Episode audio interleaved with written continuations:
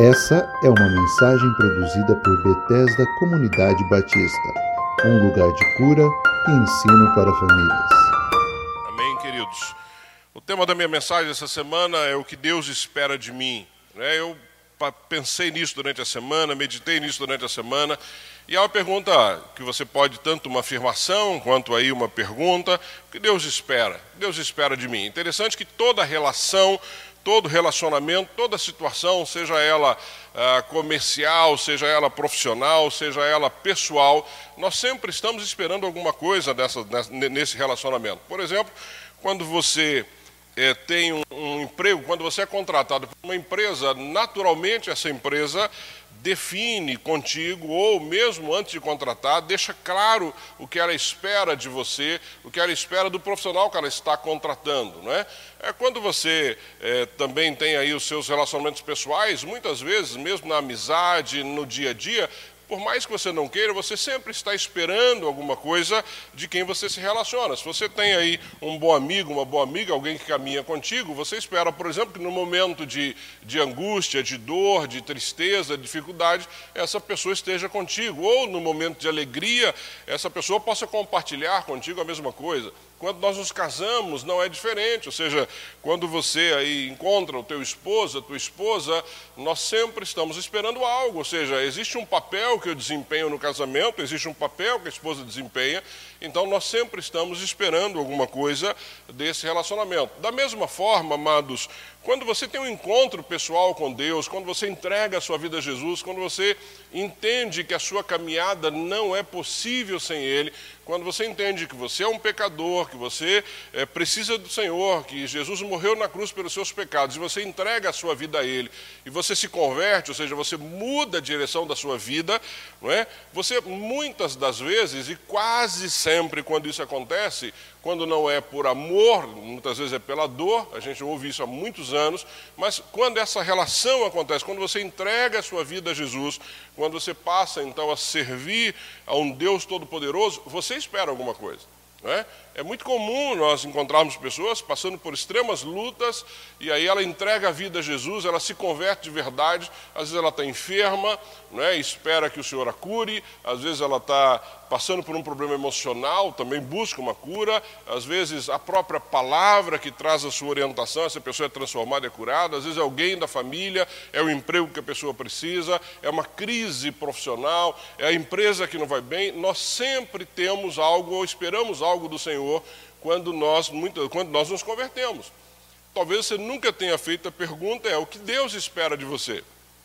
Porque você sabe o que você espera dele, mas o que ele espera de você? Então, a minha mensagem hoje é para nós fazermos uma, uma avaliação, ou talvez uma autoavaliação dessa nossa relação com Deus. Ou seja, eu sei o que eu espero dele. Não é? Você sabe o que você espera dele, você tem pedido muitas coisas a ele, mas e o que ele espera de você? Será que o que ele espera de você, você está vivendo isso de verdade? Você está é, é, é, é, fazendo jus dessa, dessa relação? Essa é uma pergunta que eu quero que você tente de alguma forma responder é, nessa manhã, durante esse tempo da mensagem, é, responder isso, fazer uma autoavaliação. Então, quando eu estiver aqui falando, pregando, não, não pense em outra pessoa, não pense numa outra relação, pense na sua relação com Deus. Hoje é um momento seu com Deus, não é de pensar na esposa, no esposo, nos filhos ou quem quer que seja, mas pense na sua relação com Deus.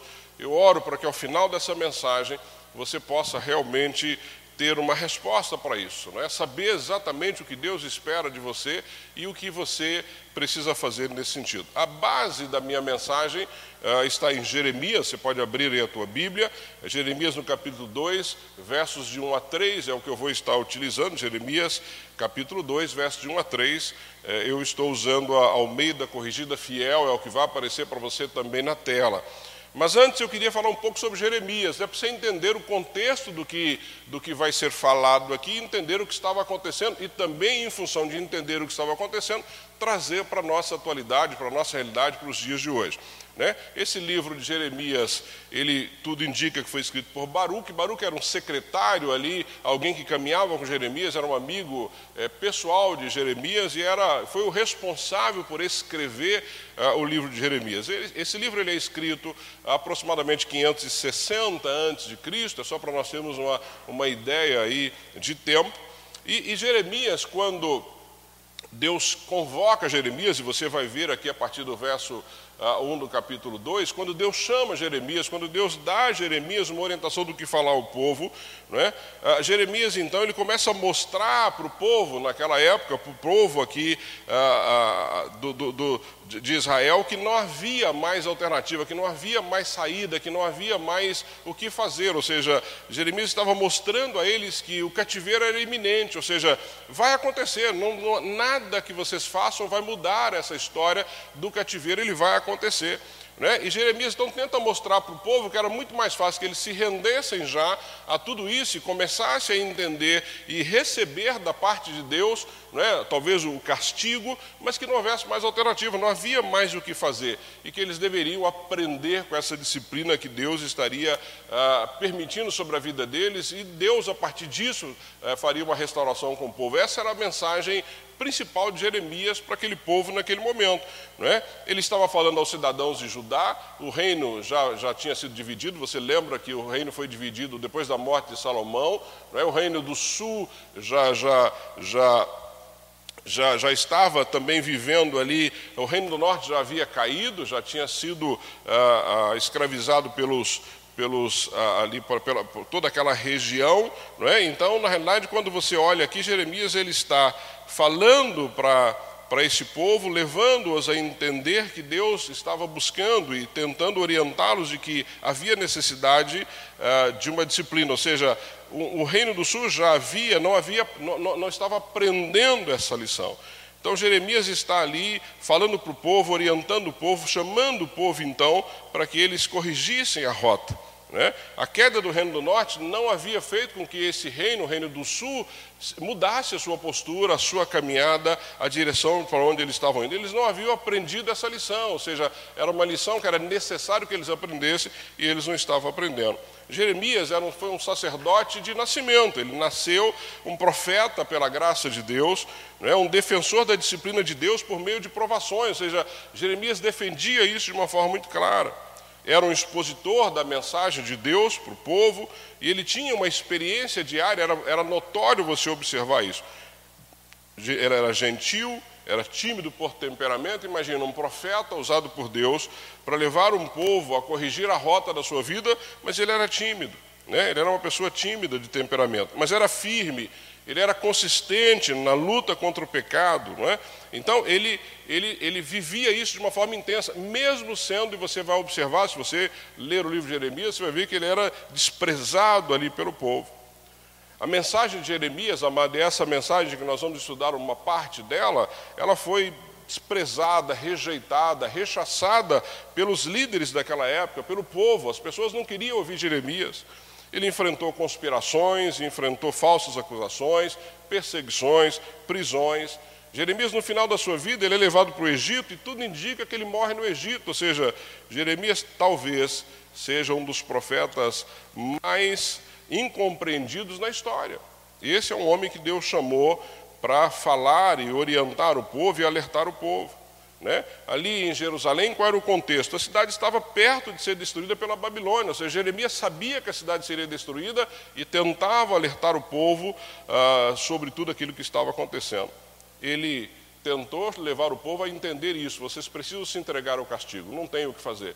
Agora, imagina um povo que estava vivendo longe do Senhor, vivendo é, num momento totalmente ali é, é, fora de um contexto de relacionamento com o Senhor, ouvindo isso de um profeta. Entregue seu castigo, não tem mais o que fazer, aceite a disciplina de Deus. Esse é o contexto do, do, livro de Jeremias e tudo aquilo que estava acontecendo naquele momento. Não é? E por isso que aqui você vai acompanhar comigo, Jeremias no capítulo 2, versos 1 a 3, olha o que Deus fala para Jeremias falar para o povo.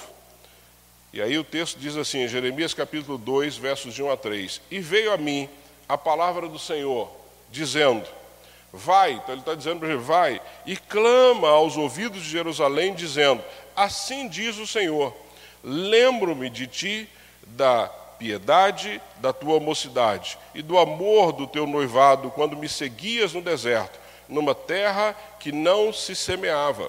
Então Israel era santidade para o Senhor. Olha que interessante, eu vou ler de novo para você. E veio a minha palavra do Senhor dizendo: Vai, vai até o povo, vai lá falar com este povo que não quer me ouvir, que se afastou de mim, e clama aos ouvidos de Jerusalém, dizendo: Assim diz o Senhor: Lembro-me de ti da piedade da tua mocidade e do amor do teu noivado, quando me seguias no deserto, numa terra que não se semeava. E então Israel era santidade para o Senhor. Amados, essa palavra, eu imagino que aquele povo ouvindo uma palavra da parte de Jeremias, era uma palavra dura. Era uma palavra dura. Jeremias era um jovem ainda, era muito jovem, ele foi chamado muito jovem ao ministério. Tudo indica que ele tenha profetizado durante 40 anos. Imagina você falar durante 40 anos para um povo que não quer ouvir. Imagina você viver durante 40 anos diariamente falando para um povo que simplesmente virava as costas para você, não é? que te agredia, ele foi agredido várias vezes, mas ele permaneceu fiel a isso. Mas durante 40 anos ele foi impopular Talvez uma das pessoas muito solitárias, porque ele não tinha com quem se relacionar em função da mensagem que ele trazia. Como eu disse para vocês, Israel já havia sido levado para o cativeiro da Síria aproximadamente 200 anos atrás, e Judá, que é onde ele está aqui, o reino que ele está profetizando, estava numa decadência moral, de, em todos os sentidos, estava perto de ser levado cativos pela Babilônia, e ele está tentando alertar o povo, chamando o povo para isso. Era um cenário desolador. Quando você estuda um pouco mais o livro, você vê que Jerusalém foi sitiada, não havia comida, não havia nada, o povo estava faminto, passando por uma necessidade tremenda, e ele está ali clamando ao povo para que se arrependesse. Mas já não havia mais alternativa, o povo seria levado cativo. Ele foi testemunha de uma humilhação que este povo passou, que nós não temos não é, noção, porque foi um povo teimoso, uma nação rebelde, que não ouvia e não quis ouvir a voz de Deus em nenhum momento, continuou vivendo de acordo com aquilo que estava no seu coração e não com aquilo que Deus havia orientado. As autoridades da época, eles iam contra Jeremias e se uniram para rejeitar fortemente a mensagem que Jeremias estava trazendo para aquele povo.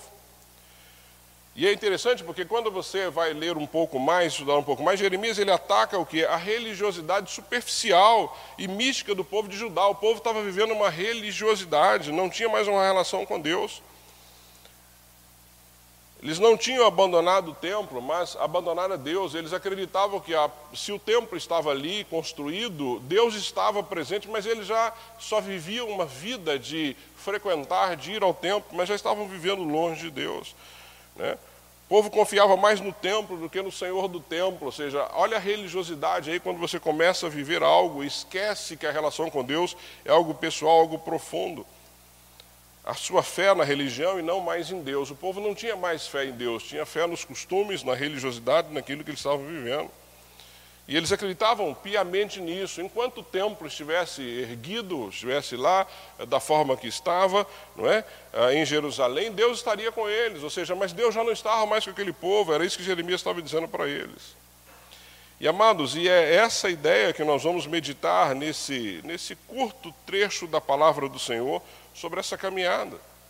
Porque Deus levanta Jeremias para alertar o povo da forma que eles estavam vivendo, trazer uma palavra que tinha ali a sua emoção, a sua compaixão, o amor, mas trazer o povo de volta, não para que eles não fossem mais corrigidos, porque seriam, mas para eles entenderem essa correção e entender então a relação com Deus. Olhando para esse texto que nós vamos meditar nele, podemos entender com clareza o que Deus espera de nós, porque não é diferente o que Deus esperava do povo ali naquela época do que ele espera de nós. A época é outra, nós estamos vendo um outro momento, um outro momento na história, mas o desejo de Deus continua o mesmo. O desejo de Deus não mudou daquela época para hoje, nem vai mudar até que Cristo volte. Então, o que Deus espera de mim, o que Deus espera de você? Primeiro, que o nosso relacionamento, o seu relacionamento com Ele, volte a ser como antes que o seu relacionamento com Deus volte a ser como antes, porque quando olhamos para o texto, ele diz assim: E veio a minha palavra do Senhor dizendo: Vai e clama aos ouvidos de Jerusalém, dizendo: Assim diz o Senhor, lembro-me de ti. E a ideia aqui do lembro-me de ti é exatamente isso, ou seja, a impressão, não é nem impressão, é certeza de que Deus demonstra saudade do povo, saudade de um relacionamento, saudade de um tempo que havia uma devoção a Ele, saudade de um tempo que Ele era a, a, a, a coisa mais importante, o momento mais importante daquele povo. E quando você olha para este povo que nós estamos falando aqui, amados, Deus tinha saudade quando esse povo se relacionava com Ele com profunda devoção. E é interessante pensar que nesse momento, na época desse relacionamento, um pouco antes disso, Deus guiou esse povo através do deserto por 40 anos. Todos nós conhecemos a história. Relacionamento com Deus. Deus deu a este povo vestes, calçados durante todo esse tempo, ou seja, durante 40 anos esse povo peregrinou por um deserto e eles foram cuidados pelo Senhor. Quando tinha sede, Deus dava a eles água, fazia brotar água da pedra para que eles pudessem beber. Quando eles tinham fome, mandava o maná do céu para que eles fossem alimentados. Quando eles enfrentavam enfermidades, Deus os curava. Quando o povo enfrentava inimigos, e nós vemos em toda a história, Deus dava vitória a esse povo. Olha só a relação que esse povo tinha com Deus e que se perdeu ao longo do tempo. Ou seja, o texto que Jeremias está dizendo aqui é que Deus tinha saudade desse tempo, desse relacionamento com eles. Mas a ideia, e é o que o próprio texto diz, que esse povo, mesmo depois de vivenciar alguns conhecem a história, entenderam o que Deus havia feito por eles, mas esse povo, mesmo através desse cuidado da providência de Deus, eles se comportaram como uma noiva que se esquece do seu amado e se encanta com outros homens, é o que o próprio texto diz. Eles foram se esquecendo dessa relação, foram se esquecendo desse, desse comprometimento, dessa, dessa relação profunda que eles deveriam ter com Deus. Ou seja, o relacionamento com Deus, amados, foi trocado por um relacionamento com ídolos. É o que o próprio texto em Jeremias mostra de forma muito clara. Outros deuses ocuparam o lugar de Deus na vida do povo. Deus então esperava deles que houvesse de volta, que viesse novamente um relacionamento profundo, um relacionamento verdadeiro. E é por isso que eu quero pensar contigo nessa manhã de nós fazermos uma avaliação, um check-up da nossa vida, uma avaliação da nossa caminhada com o Senhor. Como é que nós estamos vivendo isso? Será que Deus não sente saudade também, amados, os tempos em que nos relacionávamos com Ele de forma profunda? E aqui eu disse no início da minha mensagem que você, é, e eu espero que você pense em você. No seu relacionamento com Deus não é do seu esposo, esposa, filhos, amigo, vizinho, não, é no seu relacionamento com Deus.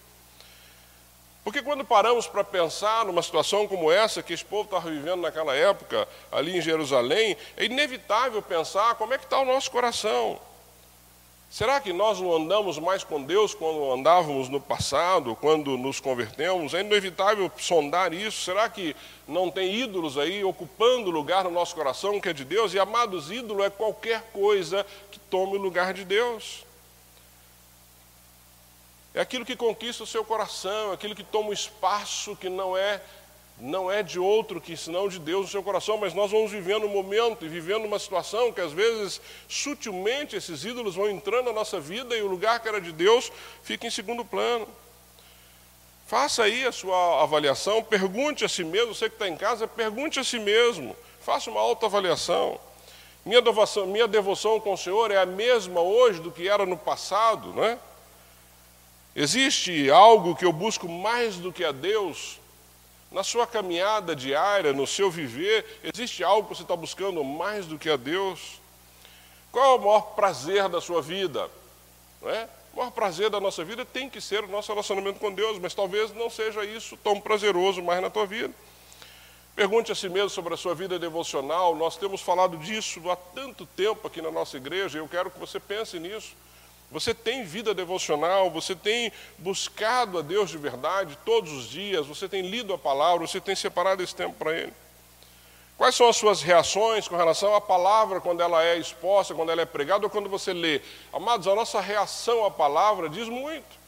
Quando eu leio algo na palavra eu entendo que ele está falando comigo, diz, ah, não é comigo, não tem mais importância. Não, a, a, o que, que é essa reação à palavra? Ou seja, a palavra ela traz orientação para a nossa vida, mas ela traz confronto. O que Jeremias está fazendo aqui é confrontar o povo com relação a uma vida que eles tinham e uma vida que eles deveriam voltar a ter, mesmo passando por tudo aquilo que eles iriam passar, mesmo passando pelo castigo de Deus. Ou seja, a palavra nos disciplina.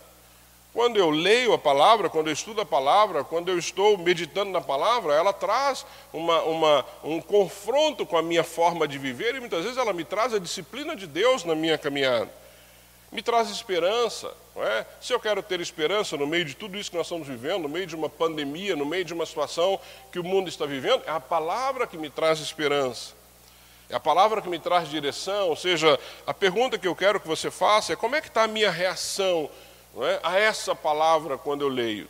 É, será que eu vou buscar só aquilo que enche o meu coração de alegria, ou eu também leio e entendo quando Deus está me dando uma direção, quando Ele está me disciplinando através da palavra, ou quando a minha atenção, não é? quando eu sou chamado a atenção por Deus, quando não estou vivendo de acordo?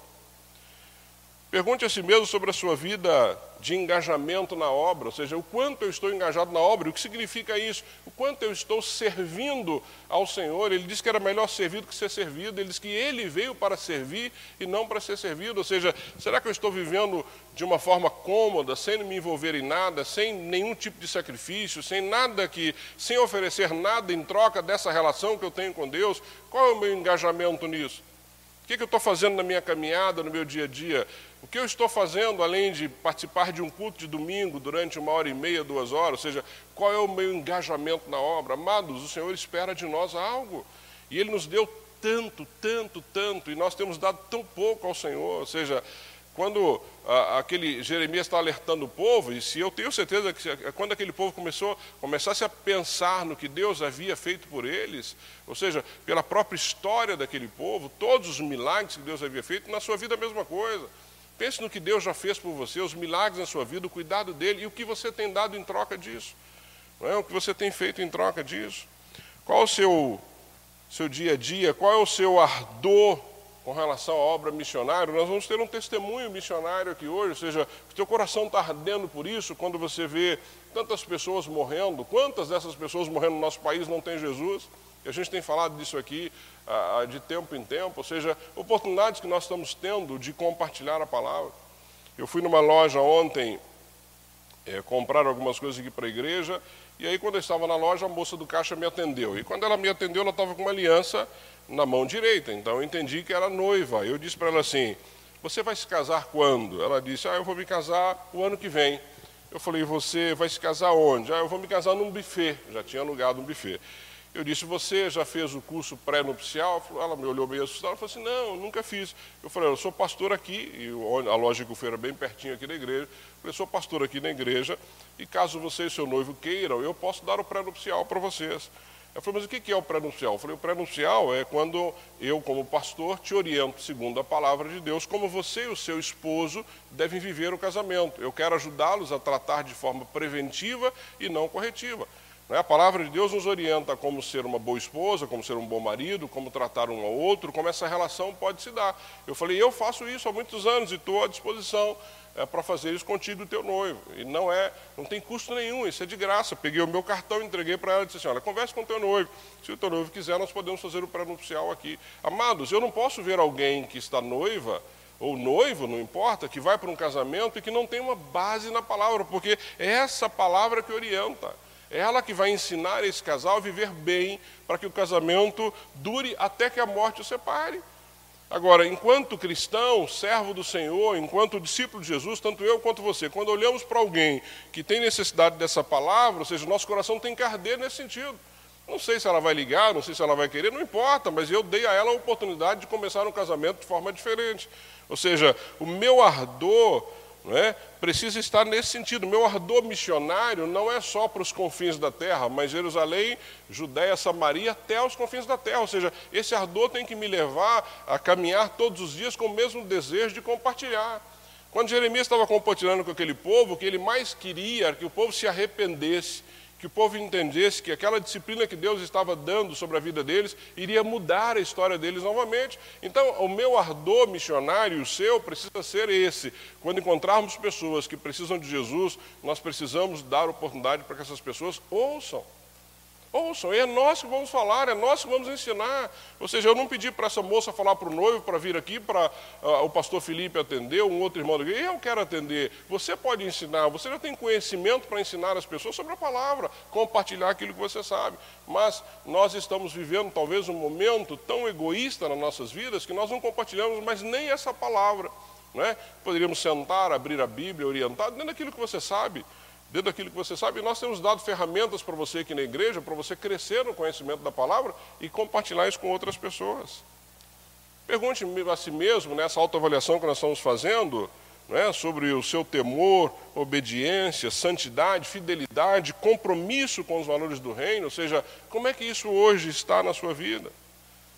Eu estava vindo com a Toninha ontem para a igreja, a gente estava conversando sobre algumas coisas e teve uma hora que nós falamos assim sobre amar a Deus e e a gente chegou à conclusão de que amar a Deus é fácil. Amar a Deus é fácil, todo mundo ama a Deus. Difícil é obedecê-lo. Difícil é obedecer a Deus. Amar é fácil, amar. Qualquer um que você perguntar se ama a Deus, vai dizer para você: Não, eu amo, claro que eu amo a Deus. Eu amo a Deus agora. E obedece? Né? Difícil é obedecer. Deus tem saudade do tempo que tínhamos uma devoção pura, sincera e verdadeira com Ele. E eu quero realmente pedir a Deus que você possa fazer uma avaliação da sua vida nesse relacionamento. Deus espera de você, segundo ponto, que o seu amor por Ele seja igual ao do primeiro amor. Lembra do primeiro amor? Todo mundo fala isso. Eu lembro que quando eu me converti, as pessoas falam, ah, mas esse é o primeiro amor, ah, esse é o primeiro amor. Então, dá a impressão de que o primeiro amor passa, e não deveria passar. Eu acho que nós deveríamos ter o primeiro, o segundo, o terceiro, mas tão intenso, talvez mais intenso, à medida que nós vamos nos, nos conhecendo melhor, nos relacionando com Deus.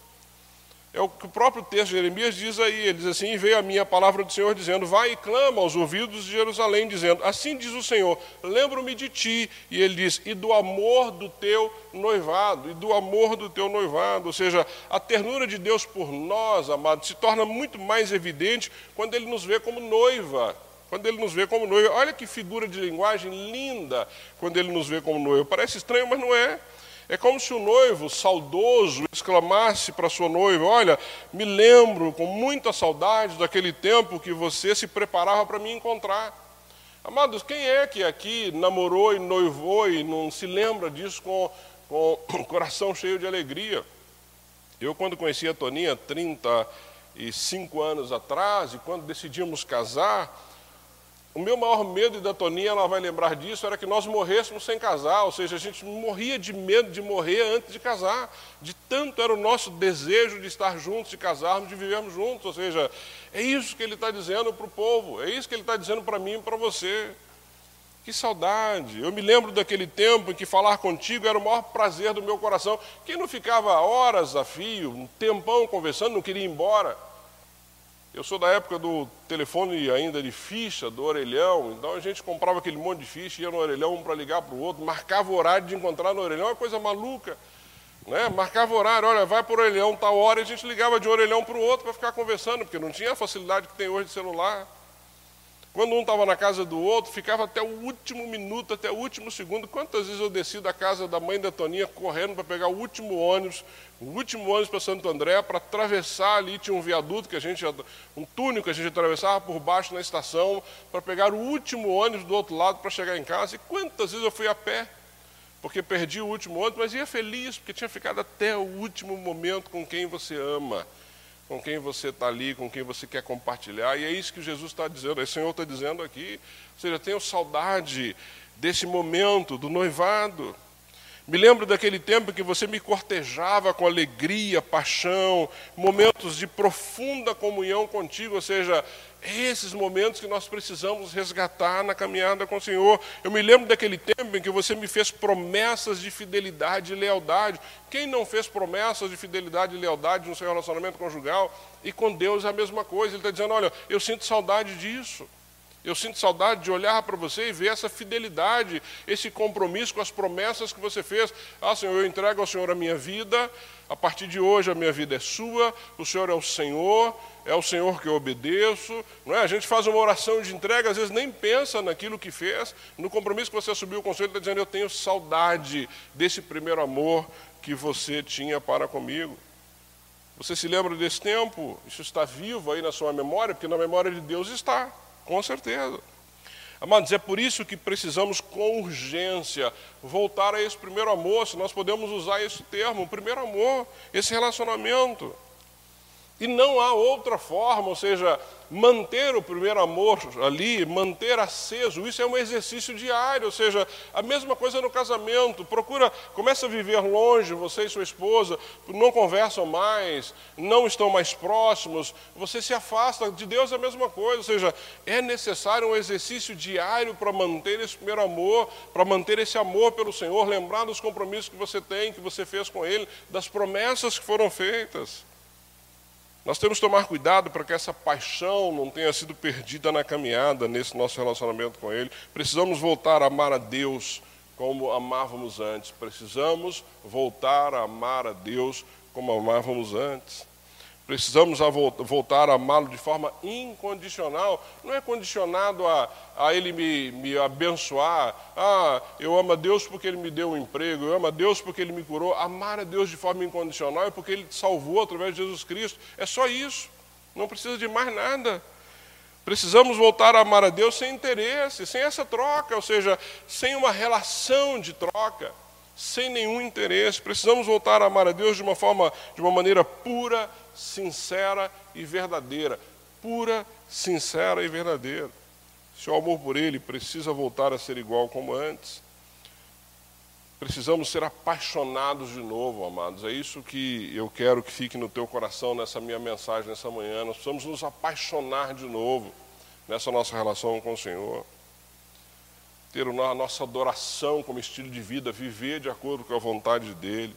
Nosso coração né, entregar a Ele o nosso coração, entregar a Ele a nossa vida por inteiro, completo, sem medo, sem receio.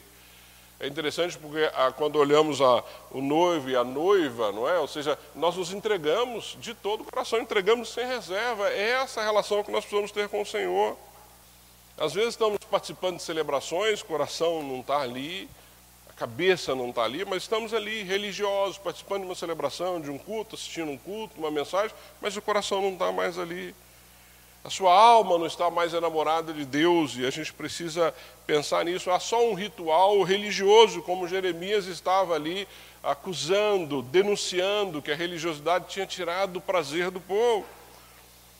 Talvez a religiosidade tenha tirado a sua adoração a Deus, adoração, tirado esse, esse primeiro amor, essa paixão de estar na presença de Deus. Hoje, muitas vezes para nós é um sacrifício Pense comigo, de novo, pense na sua vida, não pense nos outros. Às vezes é um sacrifício participar de um culto de uma hora e meia, duas horas, é um sacrifício participar de uma reunião, é um sacrifício, às vezes, fazer um trabalho servindo ao Senhor. Amados, é isso que o Senhor espera de nós, que nós voltemos ao primeiro amor, ou seja, não é, não pode ser sacrifício, não pode ser peso, tem que ser algo prazeroso.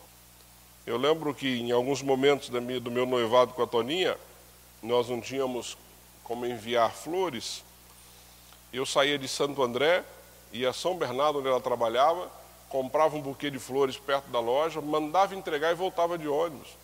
Sacrifício para quem você ama.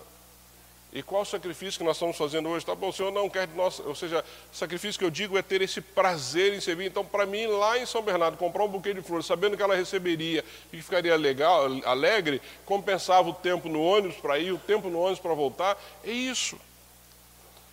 Nós precisamos voltar a ser enamorados de Deus, a nossa alma precisa voltar a queimar nesse sentido, voltar a ter essa paixão.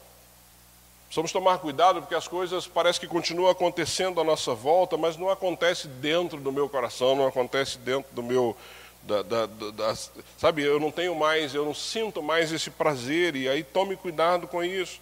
O povo de Judá, que nós estamos lendo aqui, estava vivendo exatamente assim. O povo também ia ao templo, eles tinham orgulho da religião deles, eles confiavam é, que tudo estava indo muito bem com eles, eles gostavam do templo, gostavam dos rituais, mas haviam perdido o primeiro amor e a comunhão com Deus. Tome cuidado, porque você pode estar vivendo uma vida religiosa, você pode estar vivendo uma vida mecânica, nessa caminhada sem nenhum prazer, não é? As coisas começaram a ficar difíceis, cansativas, pesadas. Você precisa voltar ao primeiro amor. Deus espera que você volte a amá-lo de todo o seu coração. E por último, amados, o que o Senhor espera de mim e de você é que a nossa vida esteja no altar, entregue no altar. Altar é morte para o mundo, morte para o pecado. É? Lucas, no capítulo 9, versos 23, Lucas capítulo 9, 23, diz assim: E dizia a todos: Se alguém quer vir após mim, negue-se a si mesmo, tome cada dia a sua cruz e siga-me quer ir após o Senhor, então você tem que negar a si mesmo, ou seja, vida no altar, tome a tua cruz, segue o Senhor. É isso que Ele espera de mim e de você. Não há lugar melhor para nós estarmos, para a nossa vida estar, do que no altar. É o que ele termina o verso dizendo aí, então Israel era santidade para o Senhor. Então, quando ele diz assim, então Israel era santidade para o Senhor, né? nós vamos observar que era santidade, deixou de ser. Deixou de ser uma nação santa, pura, consagrada, dedicada ao Senhor. Olha que triste. Olha que triste. Deixou de ser, deixou de ser, deixou de ser santidade para o Senhor. É como se o Senhor dissesse, olhando assim: Eu me lembro desse tempo, eu me lembro do tempo da sua dedicação. Olha, Israel, eu me lembro do tempo que você era consagrado a mim, eu me lembro do tempo da tua santidade. Tomara que esse não seja o sentimento no teu coração. Tomara que o Senhor não olhe para você e diga assim: Olha, eu me lembro do tempo da tua santidade. Deus tem saudade do tempo que a nossa vida era consagrada a Ele. Amados, não é suficiente apenas estar na igreja, participar de uma celebração, é? Se envolver na sua obra, isso não é suficiente nessa relação com Deus. É preciso ter um coração puro, uma vida consagrada, dedicada a Ele, uma vida no altar entregue a Ele. É necessário isso.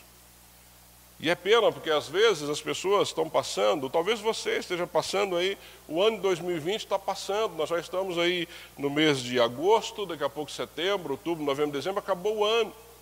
E aí pode ser que você esteja passando o ano inteiro sem essa vida no altar, sem essa entrega num relacionamento religioso com o Senhor talvez representando uma postura de santidade, um coração impuro. Amados, vida no altar é uma vida que custa caro. Vida no altar é uma vida de exigências. A vida no altar, ela exige obediência, dedicação e fazer a vontade de Deus. E fazer a vontade de Deus, amados, só é possível através de sacrificar a nossa carne contra essas paixões e prazeres que às vezes querem tomar o lugar de Deus na minha vida e na sua vida. Altar é lugar de sacrifício, altar é lugar de confissão, lugar de arrependimento, arrependimento dos pecados, é um lugar de entrega total da sua vida, é lugar de renúncia, renunciar ao pecado, renunciar a prazeres que vão se afastar de Deus. Altar é lugar de rendição, é onde você diz assim: Senhor, não posso mais, não consigo mais, não tenho a mínima condição de andar sem o Senhor. Altar é lugar de submissão, onde você se declara submisso à vontade do Senhor. Precisamos restituir a Deus esse tempo a Ele, tempo de santidade, temor e de obediência. Concluindo, queridos, eu disse no início que essa mensagem era para te chamar a uma autoavaliação, talvez um autoquestionamento da sua vida pessoal. Faça isso, eu espero que isso tenha ficado claro no coração. Eu quero terminar com algumas perguntas.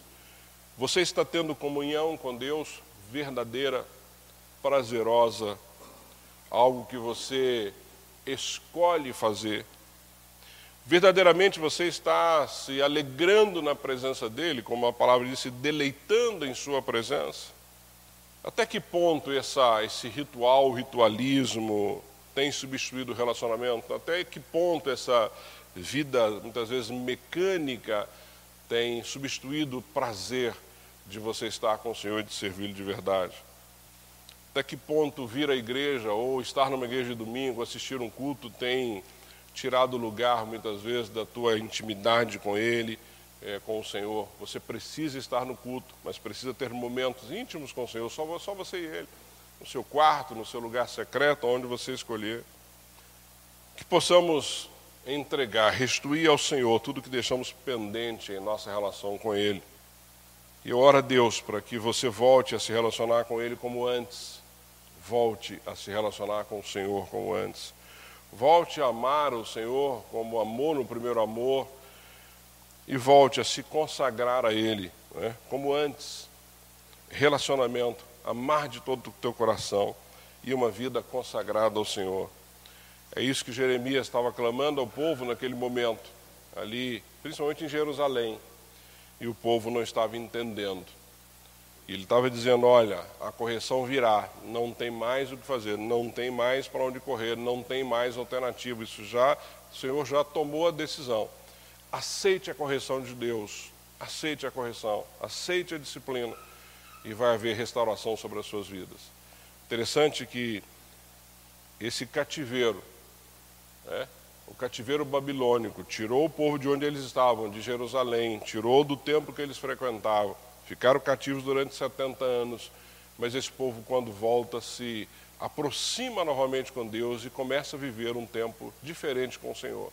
Então, muitas vezes, amados, ah, se você fez uma avaliação da sua vida, muitas vezes a correção, a disciplina, o momento que você está vivendo é exatamente para te voltar, para que você possa voltar e se aproximar verdadeiramente do Senhor e viver na presença dEle.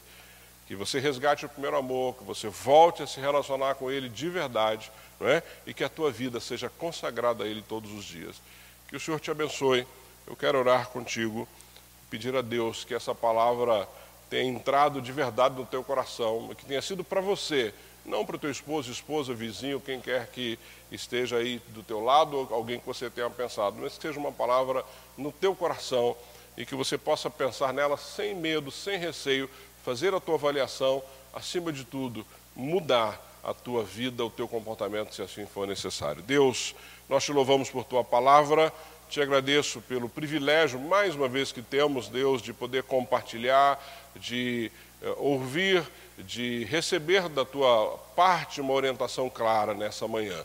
Deus, que nós possamos ter coragem de fazer uma avaliação da nossa vida e tomar, Deus, as mudanças, mudar aquilo que for necessário, porque queremos viver uma vida que agrade ao Senhor. Livra-nos, Pai, livra-nos de viver como aquele povo vivia naquela época. Livra-nos, Pai, de necessitarmos de Jeremias para nos alertar, para que possamos voltar, Deus, à tua presença, para que o Senhor não sinta saudade de nós, mas pelo contrário, que o nosso relacionamento seja de tal forma que o Senhor não precise usar um ou outro para nos alertar, que nós possamos ter uma vida consagrada ao Senhor, que nós possamos amar o Senhor de todo o nosso coração, que nós possamos servir ao Senhor de todo o nosso coração, que nós voltemos, Deus, a nos relacionar com o Senhor como no início da nossa conversão, aqueles que não estão se relacionando mais, e que isso seja prioridade nas nossas vidas. Portanto, que essa palavra possa ter entrado nos nossos corações, nós possamos meditar nela, nós possamos, Deus, mudar a partir de uma orientação da tua parte. Pai, muito obrigado, porque eu sei que o Senhor nos ama. Muito obrigado, porque o Senhor nos alerta constantemente para que possamos viver uma vida na tua presença. Eu oro para que aqueles que estão em casa, aqueles que estão aqui no culto presencial, tenham sido grandemente abençoados, alertados pelo Senhor, mas abençoados nessa manhã. E que a nossa vida seja realmente diferente na tua presença. Eu te agradeço por tudo isso, em nome de Jesus. Amém. Amém. Amém.